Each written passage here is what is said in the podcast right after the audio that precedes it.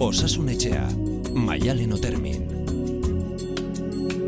Egunon, goizeko bederatzi terriak dira, zabaldu dugu, igande honetako buruko osasunetxea, hiru psikologo lagun izango ditugula esan genizuen eta hirugarrena ezagutzeko momentu iritsi da azkenean Maite Lizondo egunon. Kaixo egunon Maialen. Zer zaude? Ongi, ongi. Zu falta zinen? Bai, banitu gogoak, bai.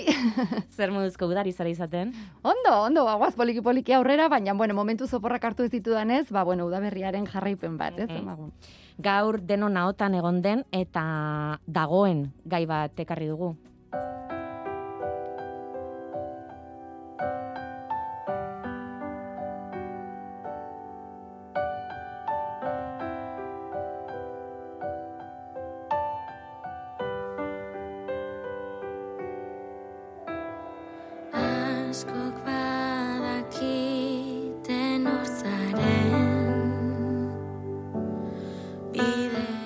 Bukatzeko entzungo dugu osorik, Sara Azurza da eta ez oildu du izena kantunek antxietatea du izpide. Denok izan dugu edo izan duen norbait ezagutzen dugu maite.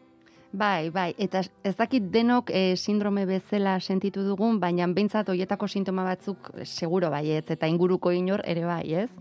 Inkesta txiki bat egin dut inguruan, e, ez dijoa inora, baina bueno, mm, inguruan galdetu dut, hogeita masei pertsonek hartu dute parte, eta euneko iruro geita bostak esan du baietz, inoiz izan duela euneko geita bostak aldiz ez, ez zergatik da ainoikoa?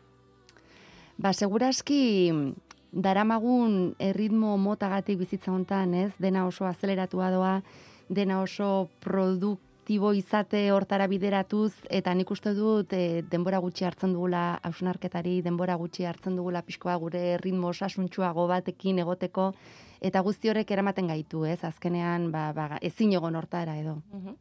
E, batek aipatze zidan, antxiedatea ez dakiela, baina agobio edo estutasun handia bai. Zer desberdintasun dago antxietatearen eta agobio horren artean? Noiz pasatzen gara agobio edo estutasunetik antxietatera?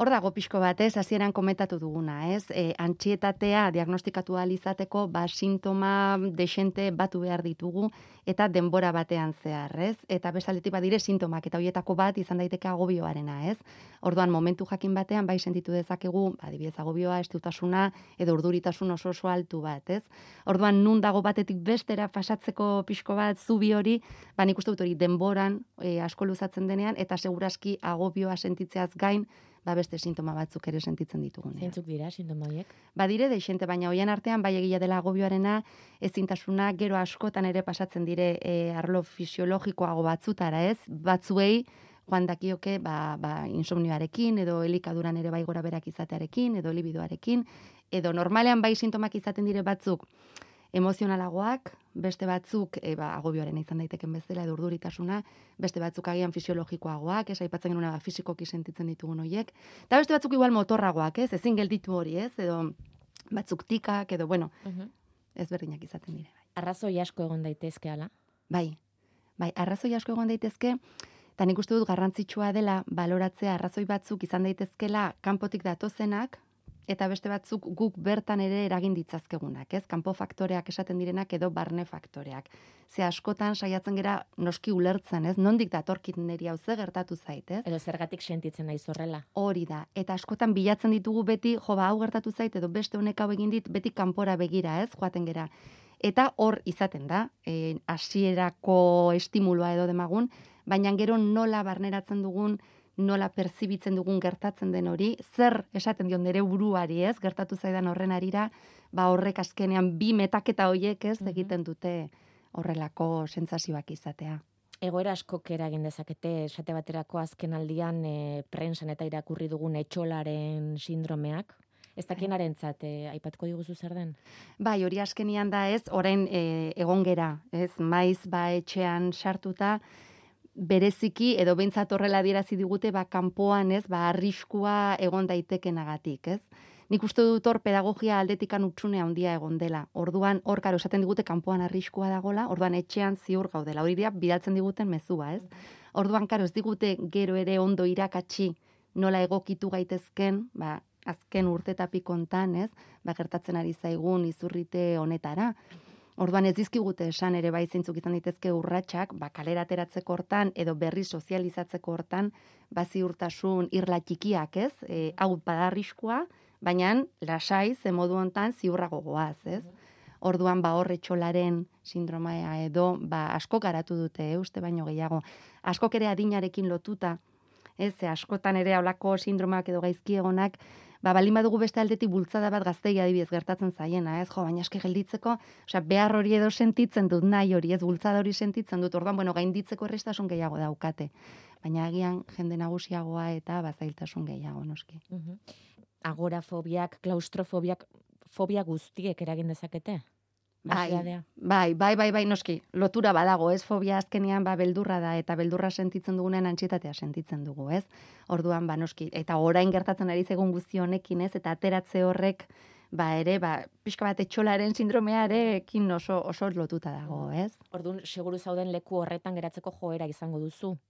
Hori da, hori da, baina horrek badauka bere arriskua, ez? Momentuan ziur sentitu naiteke, baina egila da, eta fobia edo ja izaten denean pixko bat e, muga, muga gehiago jartzen dizkigunean da, benetan egin nahi dudan hori egitea oztopatzen didanean, ez? Hau da, ni benetan bat, lanera joan nahi dut, edo buelta bat ematera joan nahi dut, eta ona da, niretzat. Baina beldurra dudanez, fobia hori dudanez, ba etxean gelitzen naiz ustez ziurra den eremu batean, ez? Baina hori txikitzen mhm. doa, ez? Pixkoa gure gaitasuna, gure autoestimua, eta eta azkenean ba pixko bat ziurtasun faltsua izan daitekela esan dezakegu. Mm pertsonaren izaerak zerikusirik badu? Bai, noski, noski. Pentsalen aipatu dugu, ez? Egoten direla kanpoko faktoreak eragiten dutena kantsietatea, baina baita ere barne faktoreak. Eta bien batuketa horrek eragiten duela azkenean gaizki egona, ez? Orduan izaera horrek ere badago jendea, ba bueno, ba erresago egokitzen dela e, zailtasunei, ez? Hor pixka eta adimen egokitzailea ere sartzen da, ez? Orduan izaerak badu zer ikusia, baina garrantzitsua da izaeraz gain beti daukagula ikasteko gaitasun hori. Mhm. Hau da, naiz eta ni berez izaeragatik ba beldurtiagoa izan jo dezagun, beti ere ikasi dezaket urratxe zurrats eta gizakiak daukagun altxorretako bat arrazoia da, ez? Mm Orduan arrazoia erabiliz ikasten joan daiteke, ba polliki polliki erronka txikiak eraikiz, ba ba aurre egitea, ez? Mhm aipatu duzu, eh, baina gertatu ez diren gauzek ere eragin dezakete edo aurre zarduratzen gaituzten gauzek. Bai, hor dago pixkat irudimenaren indar hori edo, ez? Eta nik uste dut, bereziki urte hontan seguraski gehienok izan dugu momenturen bat, pentsatzen genula etorriko zen hori ukerragoa izan zitekena. Ez, norberarekin, ez, dut esaten datuak edo baizik eta, jo, ateratze hortan, ea nola moldatuko nahi zen edo. Eta gero, behin iritsita momentua, bueno, ba, badara mat, ez? Hain nahi ziten, poliki, poliki. besterako izan. Hoi da, hoi da. Eta hor, bereziki dagoen aldea da, zuzenean nagoenean errealitatean, aktibo nago. Orduan joan naiteke erabakaitzen momentuaren arabera, edo nola sentitzen naizen arabera. Eta irudimenarekin bakarri banago, hau da, aurre ikusten gertatuko te den hori, edo ni nola egokituko naizen gertaera berri hortara, orduan bakarrik imaginatzen nahi naiz, mm ezin dut e, erabaki momentuan, ez? Aipatu dugu izaerak eragina izan dezakela, adibidez, e, norbere buruarengan konfidantza edo segurtasun gutxi daukan jendeak arrisku handiagoa izango du, edo eskorrek, mezu eskorrak bidaliko dizkiote euren buruari. Hori da. Barne elkarrizketa hoiek esan nahi dut. Hori da, eta pentsa ez askotan esaten dugu jo, zailtasun bat iristen dira nola egiten diogu aurre horri ez, eta egila da, oso garrantzitsua dela ere jakitiga nola iritsi garen zailtasun hori topatu dugun momentu hortara, ez? Lehenagotik ja zama hundiarekin manentorren, edo nik berez, balin badukat ohitura hori ez, fokalizatzeko gehiago errealitatearen zailtasun puntuetan, ba, errestasuna e, eman diezaketan hoietan baino, ba, horrek noski, ez nik nire buruari esaten dute zingo dut, ez naiz gai, e, oso zaila ikusten dut txiki sentitzen naiz, ba, beti ere baliabide pertsonal gutxiago izango ditut. Gaztengan ikaragarria da, eta hogei hogeita bihurteko gazten kasuan esaterako batek baino gehiago eduki du. Zergatik izan daiteke hori? Ba, ba, seguraski ere bai, nola joan garen eraikitzen e, izurritea sortu zenean, ez, den aipatu duguna, ez, informazioa eman digute aldiro, baina ez nola aurre egin zailtasun hoiei. Eta pentsa gazteak ere, e, barne eraiketa hori, baita ere mm, pertsona izaeraren aldetik, ez, ba, ari dire, eraikitzen egunez egun, eta eta ez daukate oso argi, ez? E, oraindik beraiek nolakoak diren edo nortzuk diren eta gainera, hain epaituak sentitzen baldin badire denbora guztian, gaizki egiten ari direnaren bertsio horrekin, nik uste dut ez dugula orokorrean asko empatizatu gazte hoien e, garapenean ze garrantzia duen lehenengo barne elkarrizketa horiek, hautestimua, eta baita ere ingurukoen begirada. Eta nik uste dut horri e, mina handia egiten ari diegula gaztei, seguraski konturatu gabe, eh? baina egin barko genuke horra sunarketa txiki bat. Antxietaten maila onargarriak badirela diozu. Mhm. Noiz da onargarria eta noiz ez? Ba, pixko bat, ez digunean oztopatzen egin nahi dugun hori egitea. Ez, askotan, ba, antxetatea inain altua denean, ba, ezin dut benetan lanera joan, eta baja bat hartu behar dut. Edo ezin dut lagunekin egon, eta eta etxean gelditzen naiz, ez, isolatuta, ba, benetan, gainditzen hauelako jendearekin elkartze horrek, ez? Orduan, onargarriagoa edo, behintzat, e, bai, uste nagoena, ba, nere egunerokotasun hori aurrera eramaten, eta bereziki, enkapsulatzeko gaitasun hori daukagunean, ez? Honek antxietatea eragiten dit, jo dezagun ba, kalera ateratzeak, edo erosketak egitea, edo lanera joatea, baina gai naiz, nere bizitzako beste esparruetan, ba, bueno, ba, normaltasunez, ba, egokitu alizateko. Oreka biopsikosoziala aipatzen duzu, Bai, zer da? Ha, hori zoragarria da.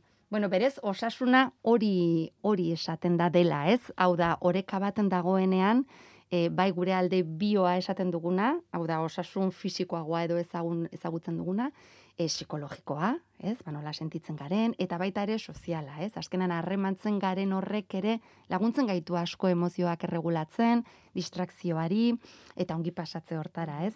Orduan oso garrantzitsua da, ze askotan e, osasuna oso zatikatuta edo aztertzen da, ez? Aztertu eta eta lantzen da. Eta ze garrantzitsua den hiruen arteko elkar lan hori edo elkar elikatze hori.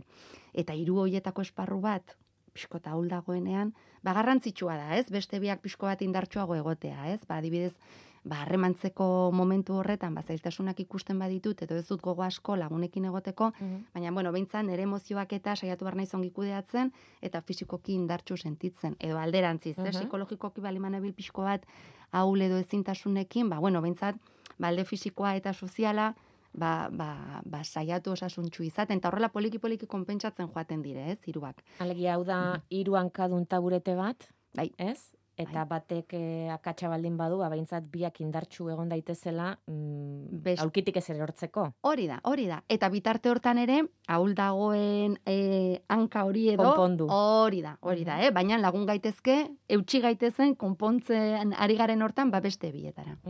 Antxetatearen kasuan, em, nola egiten zaio aurre? Non dago ansiolitikoak hartu behar izatearen muga hori? Bueno, hori ere oso pertsonala da, eta ansiolitikoa rezetatzearen ere Ere, bai, bai, bai. mediku familiak edo psikiatrak dute ez da inbeste guk eh, jorratzen duguna. Baina hor nik uste dut em, norberak eta medikuarekiko harreman hortan pixko bat ere bai erabaki beharreko zeo zer da.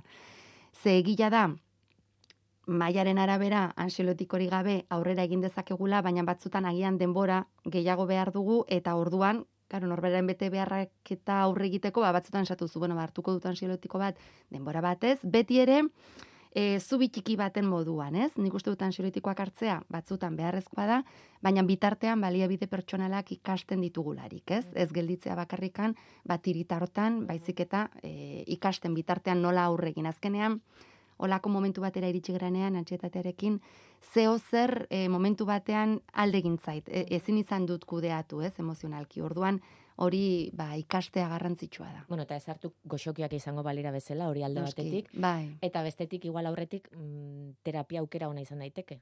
bai, bai, bai, bai, bai, bai. Terapian ikuste dut e, beti garrantzitsua izan daiteke bereziki alde pedagogiko horretatik, ez? Azkenen ikastea gure egunerokotasun hori beste modu batean bai pertsibitzen eta bai kudeatzen ere. Nik uste dut hori denok e, ez dakit terapia moduan, baina mintzat ikasketa bezala ere eskolatikan, ez? Bideratu ziteken zerbait izan liteke. Eta eta bitartean ba behar denen ansiolotiko hartu, baina beti ere ba hori, ez? Ba mediku edo psikiatraren irizpidearekin. Zuk somatu duzu kontsultan, ez dakit gorakadarik, Egia da, antxietatea berez, e, COVID gure artean identifikatu aurretik eta, e, ba, bueno, askotan etortzen zitzaigun demanda bat bazela. Kasu hontan, igual bai nabaritu duguna izan da, e, etorri izan diren bezeroen arrazoia ez da zuzenean covid izan, baina COVIDak eragin dizkigun oztopoak bereziki aixiarekin lotuta edo sozializatzea, baita ere ardurak, ez, preokupazioak, ba igual bai e, magnifikatu dute edo intentsitatu dituzte sintomak, ez? Mhm.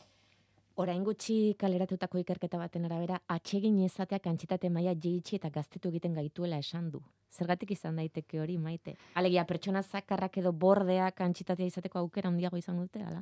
Antxitatea, estresa, gaizki egona, ez? Azkenean orokorrean, ez? Bakarrik antxitatea, baina bai. Hombre, azkenean badakigu pixko bat ere bai e, nola funtzionatzen duen garuneko zirkuitoak eta, ez? Orduan egila da, atsegin izate horrek, ba, azkenean, ba, plazerraren zirkuitoak eta gehiago aktibatu ditzazke, ez? Eta horrekin, ba, badakigu, ba, onura eragiten dizkiguten goxoki hormonalak ere, ba, gehiago kanporatzen dira, ez? Ba, serotonina, dopamina eta guzti hauek. Orduan, ba, bai, e, arrazoi asko dauka, ez? Ikerketa horrek. Hala ere, kontu izan behar dugu ere, atxegin izate hortan, nik beti asko azpimarratzen dut asertibitatearen garrantzia, ez?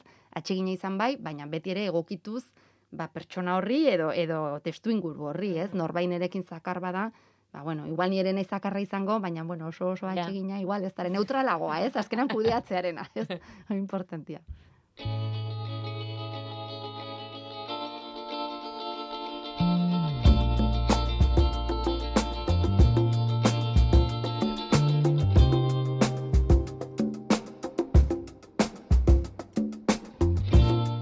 Gogoratu gurekin harremanetan jartzeko bideak zabali dituzuela, e-maila osasunetxea bildu aitebe.eus eta whatsappa 6 sortzi sortzi 666 Batek ala dio, batzuetan egoera edo zeregin konkretu bat egiteak antxitatea eragiten dit, horregatik atzeratu egiten dut, baina atzeratzeak ere antxitatea eragiten dit. Bai, prokrastinatzearen zea hori, ez, zama hori. Bai, jo, horre heldu bar diogu egoerari. Ez, pentsa, ez dela esatu zula jo gaurrez, atzeratuko dut pitin bat, eta bihar indartxo gongo naiz, hau da, arrazoitzen dut atzeratze hori, ez? Mm Hobeto da torki, freskoa gongo naiz, baina denean atzeratu, eta hori izan bargera, oso oso lehiala gure buruarekin. Egia zein da, benetan bihar hobetortzen zaidala zeinbait ezagarrengatik edo enaiz gai ikusten, edo atzeratzen nahi naiz, ba, ba perez handia ematen dialako, ez? Hor, planto egiten bali badugu, eta horregatik hain garrantzitsua, ez? Nere buruarekin ba sinzeritate hori edo izatia, ez? Eta gero pentsatu beti, jo, egin ondoren nola sentituko naiz. Mm. Ez, igual, lehen esan duguna fokoa, non jartzen dugun, ez, fokalizatzearena. Jartzen balin badut zailtasuna, jo, itoko naiz. Minon jartzen balin badut zergatik egin nahi dut hori. Onuraren bat jasoko dut, horregatik egin nahi dut. Ba, igual, jarri pixkoa fokoa behin pasata ez, onura hori jasoko dudan hortan. Eta egin, askotan gelditzen gera hor, zurrumbi, bai, bai, bai, eta pentsatzen dugu gehiagi olakotan, ez, orduan, oso ziurra izan egin nahi dut, bai, ba, benga, kostatuko ba, egin da. In, eta kitxo. e, beste batekala dio, e, nire alaba gaztea da eta oso negatiboa. Eta asko agobiatzen da edo zerrekin. Antxitatea edukitzeko aukera handiago izango du horrelakoa bada. Seguraski, seguraski bereziki lehen aipatu duguna, ez? Kanpoko faktoreak ere e, bazailtasunak eragiten balin badituzte, edo eragiten dituztenean, bera berez ezkorra balin bada, ba noski ere bastopo gehiago izango ditu bazailtasunei aurre egiteko, ez? Berez bakarrik negatibo izate horrek ez dio eragingo antxetate puntu altuak izatia, gaizkiago pasatzia bai, seguro. Baina agian ez, e, antxetate oso altua izatea, baina oztopoak jasotzen dituen hortan kanpotik, ba segurazki zailtasun gehiago izango ditu. Hor dago batez ere barne mezuen edo barne elkarrizketa hoien garrantzia ala? Bai. Askotan gu izan gaitezke gure txairik handienak. Hoi da, hoi da, zer esaten dion nere buruari, ez? Eta nola errepikatzen ditugu gainera, jo, askotan oso mezu bertitzak, ez? Nik nere buruari esaten dioenan, jo, ezingo dut honekin edo ez gai ikusten edo, askotan, ba, txotxola bat naiz, ez? Edo olako gauza edo gogorragoak oraindik ere, jo, ba, pentsa, eta askotan, e, konturatzen ez bai nere buruarengan eta bai ingurukoengan edo lanean edo e, ba ez dugula onartzen ondokoak neri hori esatea. Ez? Jo, ba, zu neri maialen esate madia zu, maite ez du, esketzea gai hortako esango dizun, eh, eh? geldi. Eta zergatik ni nere buruari bai onartzen dizkiotalako mezuak, ez? Hor nik uste dut ere bai hausnarketaren garrantzia, ez? Gelditu eta esan, baina, bueno, hau onartuko nioke norbait neri esatia? Mm Inondik inora, orduan zergatik nere buruari bai, ez? Mm E, beste batek ala dio, neuk e, kirolari sutsua izanik asko zaintzen dut nire dieta. Mendilazterketa baten inguruan bizpairu jabete ematen ditut dieta eta entrenamendu zorrotzen ondoren eta emaitza ona izan bada, lasaitu eta gozoen antxetatea sartzen sai psikologikoki izan leiken saririk oberena da, naiz eta gaieta printzipe bat izan, dio. Hor, mm, bueno, kirolaren gaia dago, norbere buruari jartzen dizkion erronkak, ez? Eta bestalde, e, antxetatearen, edo antxetatearekin jatea, hori ere asko ikusten da. Bai, bai, bai. Antxetatearekin askotan e, gerta daitezke bi muturrak, ez? Hau da, e, sabela istea, eta ordan ez zait ezer sartzen eta sartzen baina zait gainera gaizki, ez, gaizki egiten dit, eta kontrakoa, esaten duzuna, ez? Ba, ingesta, igotzen da, konpultsiboki, hoi da. Azkenean da hori ezin egon horri ba bide bat ematea eta ez oso bide eraginkorra ze gero hori buelta ematen dit. Ez agian momentuan jo, ba asetzen naiz eta bira buf, jetxi zaitan txetatea, baina gero jo. Eta ze majan dut eta ze gaizki eta Barne mezuak berriz ere. Barne mezuak, hoi da, barne mezuak eta kasu hortan gainera, agian sentsazio fisikoa ere bai, Mm. ez, gehiegi jan badut edo. Mhm. Eta azkenean hor, e, askotan momentuko ongi egona nahi dut, orduan jate horrekin bai baretzen naiz pixkot, baina gero erdi epera ja konturatzen naiz, jo, berriz horretan sartu naiz, eta horrekin, ba, bueno, suposatu dezakeen beste zailtasun pilo, ez? Eta kirol asko egiten dutenen kasuan, erronka jartzen dizkite euren buruei, mm, batzutan iristea posible izango da beste batzuetan ez, Mm, horrek ere, mm, bueno, ez dakite zin egona denitza edo... Bai, horra azkenean, e, erronka jartzea gure buruari, beti ere espektatiba errealista batekin, e, bueno, garrantzitsua izan daiteke, baina beti nik uste dut tresna batzuk izan behar ditugula frustrazioa kudeatu alizateko. Ze egin hori edo nahi hori, ba, primeran iruditzen zait, gainera askotan ez dakigu zein izan daiteken gure muga, ez? Gero askotan jarraitzen dugu entrenatzen kasu honetan, eta ostras, ba, lortu dut hau eta ez duen uste. Gai izan naiz. Hoi da, eta satisfakzioa izugarria da. Baina beti ere, nola normalean ez da izaten ere bide oso zuzena eta oso xamurra, ba, bentsa frustrazioari aurre egiteko, ba, tresna batzuk barneratzea interesgarria izan daiteke. Mhm. Beste batek ala dio, eh, nik nire esperientziatik hitz egingo dut, uste dut bakoitzak bere modura bizi duela antxetatea. Nik antxetate atakeak identifikatzen ditut, buruan min puntzantea eta alboetatik ikusmena galtzen dut, eta hor badaki, badakit, e, atake hori etorriko dela. Batzuetan airea falta zait, hiperventilatzen dut, eta indarrik gabe gelditzen naiz. Batzuetan arnasketak egiten, erlajatzen naiz, eta pasa egiten zait. Ez zaidanean pasatzen hor fidala hartzen dut. Eta ja egunean gaizki eta nekatuta gelditzen naiz. Gertatzen zait, aurreko egunetan estresa izan badut, baina beste batzuetan ez dut idearik ere. Bai, jo, oso ondo esplikatuta dago, eh? nik uste dut asko identifikatuta sentitu daitezkela, eh? bera kontatutakoarekin. E, bukaeran esan duenarekin hasiko naiz pixko bat, e, batzutan aurreko egunetan estres puntua ez metatzen joan zaidalako, identifikatzu tortik datorki dela, Orduan horri interesgarria izan daiteke nabaritzen dudanean, daramadala egun batzuk e, estres puntu altuarekin, ba, albalin bada egunero pixko bat, ez, hori e, kanalizatu edo zabaldu, ez. Baina bestetan, eta hori izaten da agian zaiena, ez, bapatean datorkit, ez, eta bereziki aipatu ditun sintomekin, ez, ba, Mhm. pixkoa pintzadura hori, e, buruko mina, arnasketa, eta horiek bapatean datoz, ez. Hori izaten da askotan ere bai, ba, estres edo antxetate residuala esaten dena, ez? Agian pasaitut bi egun lasai, baina jo, igual, aurreko astea izan zen astakeri bat, eta momentuan etzen atea eta bapatian, ez? Hori pixka bat gehiago e, desorekatu gaitzake, ez? Bapatean datorrelako. Baina azkenean, adibidez, e, entzule honek, baditu ja tresna batzuk, ez? Aipatzen du, saiatzen ez pixko bat arnasketa horren bitartez, ba, gaizki egon hori kanporatzen.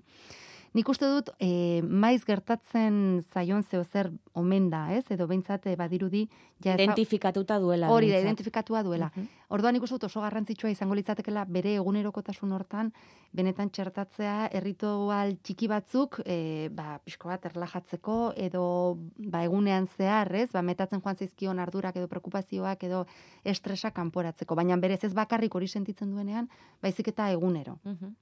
Em, hau gertatzen da edalontziak gainezka egiten Hoi da, duenean igual, ez? da. Ze igual momentuan, ez zaizu ezer gertatu, baina aurreko egunetan pilatu dituzun gauza horiek guztiek, ba hori eragin dute. Hori da, hori da. Askotan horrela izaten da, ez? Orduan, ba, gorputza elikatzen dugun bezala egunero gozalduz edo bost otordo eginez edo hiru, bakoitzak berea, ba, nik uste dut ere, ba, burua edo buru osasuna ere elikatu behar dugula egunero hortara, ez, tartetxo bat dedikatuz. Mhm. Eta aipatu duzue, baina arnasketa oso garrantzitsua izaten da, ez? Bai, Hiperventilatzen duzu momentu horietarako. hoi da, hoi da, ez, azkenean, e, kanpotik jasotza ditugun estimulo estresore hoiek eta guk nola perzibitzen ditugun arteko metaketa horri esker askotan antxetatarekin ba, gorputzak erantzuten du, ez? Fisiologikoki, ba, gaizki egona edo sentituz.